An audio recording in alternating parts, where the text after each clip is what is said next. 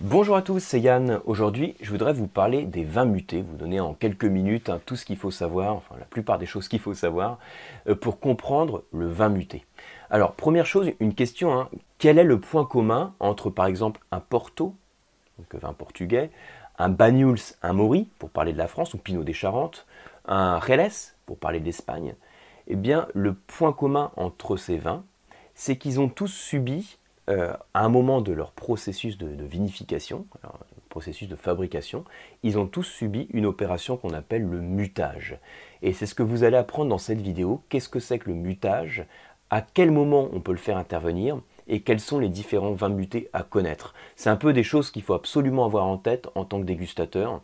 Euh, quand vous dégustez un vin muté, c'est essentiel de savoir qui correspond à cette catégorie des vins mutés, parce qu'il y a déjà quelques caractéristiques gustatives qui vont être liées à ce principe de vinification.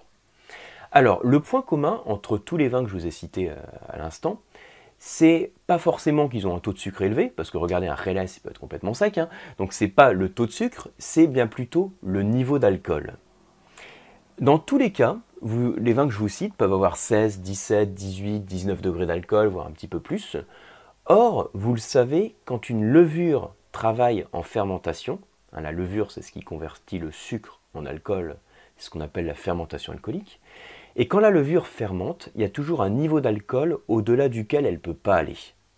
Ce niveau d'alcool, alors il peut être autour de 15, 15,5, ça va dépendre des cuvées, ça va dépendre des levures, je discutais récemment lors d'une masterclass sur la Suisse avec un des vignerons qui arrive sur des fermentations naturelles à atteindre presque de 18 degrés. Alors c'est un truc de malade, hein, j'avais jamais vu ça avant. Mais voilà, dans les cours de Viti ce qu'on apprend c'est qu'au-delà de 15,5, euh, péniblement 16, c'est difficile quand même d'aller au-delà sur une fermentation classique. Donc tous ces vins que je vous cite, les Porto, les Banyuls, les Mori, qui peuvent avoir 17, 18, 19, 20 degrés, ça veut dire qu'il y a un processus qui permet d'augmenter le niveau d'alcool. Et ce processus, c'est le mutage. En deux secondes, qu'est-ce que c'est que le mutage? Ça consiste à ajouter dans du vin, ou dans une cuve en tout cas, d'ajouter de l'alcool concentré. Cet alcool concentré, c'est un alcool qui est issu d'une distillation. Donc quand on distille, là je fais le signe de l'alambic, on distille, euh, le principe c'est qu'on évapore de l'alcool. Comme l'alcool s'évapore euh, avant l'eau, eh bien on va ensuite, on va d'abord récupérer l'alcool, ensuite on le refroidit, ça se condense, et donc, euh, ce qu'on obtient, ça va être, euh, suite à cette distillation, un alcool qui va être plus concentré. Voilà, pour faire simple et en 30 secondes. Cet alcool plus concentré, on va l'ajouter dans notre cuve. Ça peut être un alcool, il y a une concentration de 70%, 77%, 80%. Ça va dépendre en fonction du type de vin muté qu'on veut fabriquer. Mais ce qui est hyper important, et ça c'est un truc qu'il faut que vous reteniez, c'est que ce qui va jouer surtout sur le profil du vin muté, c'est le moment auquel on va muter notre vin. Je peux le muter avant la fermentation, pendant la fermentation ou après la fermentation, et c'est le schéma suivant que je viens de vous faire. Alors, la courbe que vous avez là, euh, je vous le commente ici, hein. donc cette courbe que vous avez en pointillé qui va comme ça vers le haut, c'est l'alcool. C'est-à-dire pendant que ça fermente, au début, hein, mon jus de raisin il n'est pas, alcoolisé, hein. et en cours de fermentation, l'alcool augmente. Mais mon jus de raisin au début il est sucré, et en cours de fermentation, j'ai moins en moins de sucre. Logique, c'est le principe de la fermentation. Donc là, on va dire, il y a la fermentation qui se passe. Je peux muter au niveau du 1, c'est-à-dire avant la fermentation. Je peux muter en 2 en cours de fermentation, ou je peux muter en 3 à la fin de la fermentation. Et donc, en fonction du type de vin qu'on élabore, on va muter avant, pendant ou après la fermentation. En fonction de ce choix-là, je vais avoir un profil différent que je vous présente ici. Si je mute en 1, qu'est-ce qui se passe? Bah, J'ai beaucoup de sucre puisque le sucre n'a pas encore fermenté là pour le coup. Et j'ai des arômes qui sont apportés par le raisin, mais qui ne sont pas apportés par la fermentation, parce qu'il y a des arômes qui sont créés par les processus de fermentation, et des arômes du raisin qui sont révélés aussi en cours de fermentation. Si je ne fais pas du tout la fermentation que je mute avant, eh ben pour le coup, j'ai beaucoup de sucre et des arômes qui sont apportés par, euh, par le raisin. C'est ce qu'on appelle les vins de liqueur ou les mistels. Après, je peux muter en cours de fermentation. Donc j'ai encore un vin sucré, parce que je n'ai pas converti tout le sucre en alcool. Et j'ai quelques arômes aussi très spécifiques qui ont été créés par la fermentation. Et donc, ça c'est ce qu'on appelle, en France avec les vins doux naturels, euh, ça va désigner aussi bah, au Portugal les Porto, dont je parlais en introduction par exemple.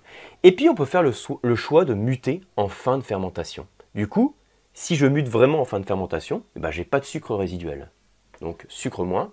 Et j'ai des arômes qui sont créés par la fermentation. On utilise le terme qui est peu employé, hein, le terme de vin viné. Donc moi je vous donne ces trois termes pour les classer, pour les catégoriser on va dire. Les vins de liqueur, les vins doux naturels et les vins vinés. Ok? Ça c'est les trois termes. Et donc, au sein de ces trois termes, je peux ensuite mettre certains vins. Alors je vais vous les citer pour, vous en situer quelques-uns. Vin de liqueur, qu'est-ce que ça peut être? Bah, Ça va être par exemple euh, le Pinot des Charentes. J'en parlais dans, en intro d'ailleurs. Ça peut être le Floc de Gascogne. Ça peut être le Magvin du Jura. Ratafia. Tous ces alcools que je vous cite, ce sont des mutages faits en début de fermentation, donc sur du jus de raisin en fait, hein, pour faire simple. Ensuite, en cours de fermentation, ça va être bah, les vins doux naturels. Vins doux naturels, donc je vous ai cité le Banyuls Mori hein, tout à l'heure, bah, en France aussi le Rasto. Et puis un peu tous les, tous les muscats du sud. Tous les muscats du sud, c'est les muscats de Frontignan, muscats de Saint-Jean de Minervois, muscat, de Lunel par exemple. Tout ça, ce sont des muscats. Donc muscat, c'est le nom du raisin, du cépage. Et tous ces muscats du sud, ce sont des vins doux naturels qui résultent d'un mutage en cours de fermentation. Et puis ensuite, dans les vins mutés, euh, vins vinés, pardon, ça va être principalement les reles qu'on a en Andalousie. Ça peut être certains madères aussi, mais j'insiste surtout sur les, sur les.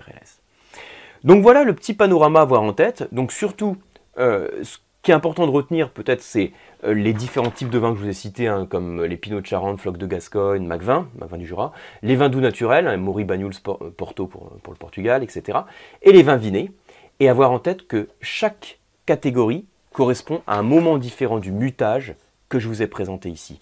Et qu'en fonction de ce moment du mutage, j'ai des caractéristiques différentes dans le vin qui finalement sont très logiques. Si je mute un jus de raisin, eh ben, je garde le sucre du raisin. Si je le mute en cours de fermentation, j'aurai moins de sucre mais des arômes spécifiques. Et en fin de fermentation, si la fermentation avait été complète, j'aurais un vin sec mais avec des arômes également spécifiques créés par la fermentation. Voilà en quelques minutes, de manière très résumée, hein, mon objectif sur ces vidéos c'est de rester sur un cadre court, donc parfois c'est pas facile, mais je fais en sorte justement de, de vraiment aller à l'essentiel. J'espère que vous avez appris des choses. Si c'est le cas, n'hésitez pas donc à liker la vidéo et puis à vous abonner à la chaîne pour recevoir toutes les vidéos. Rejoignez-moi également sur la newsletter, vous avez le lien sous la vidéo. Et puis, pour aller plus loin, vous pouvez me retrouver sur les formations sur le site Le Coam et sur le site Masterclass de la dégustation. Merci beaucoup et à très bientôt.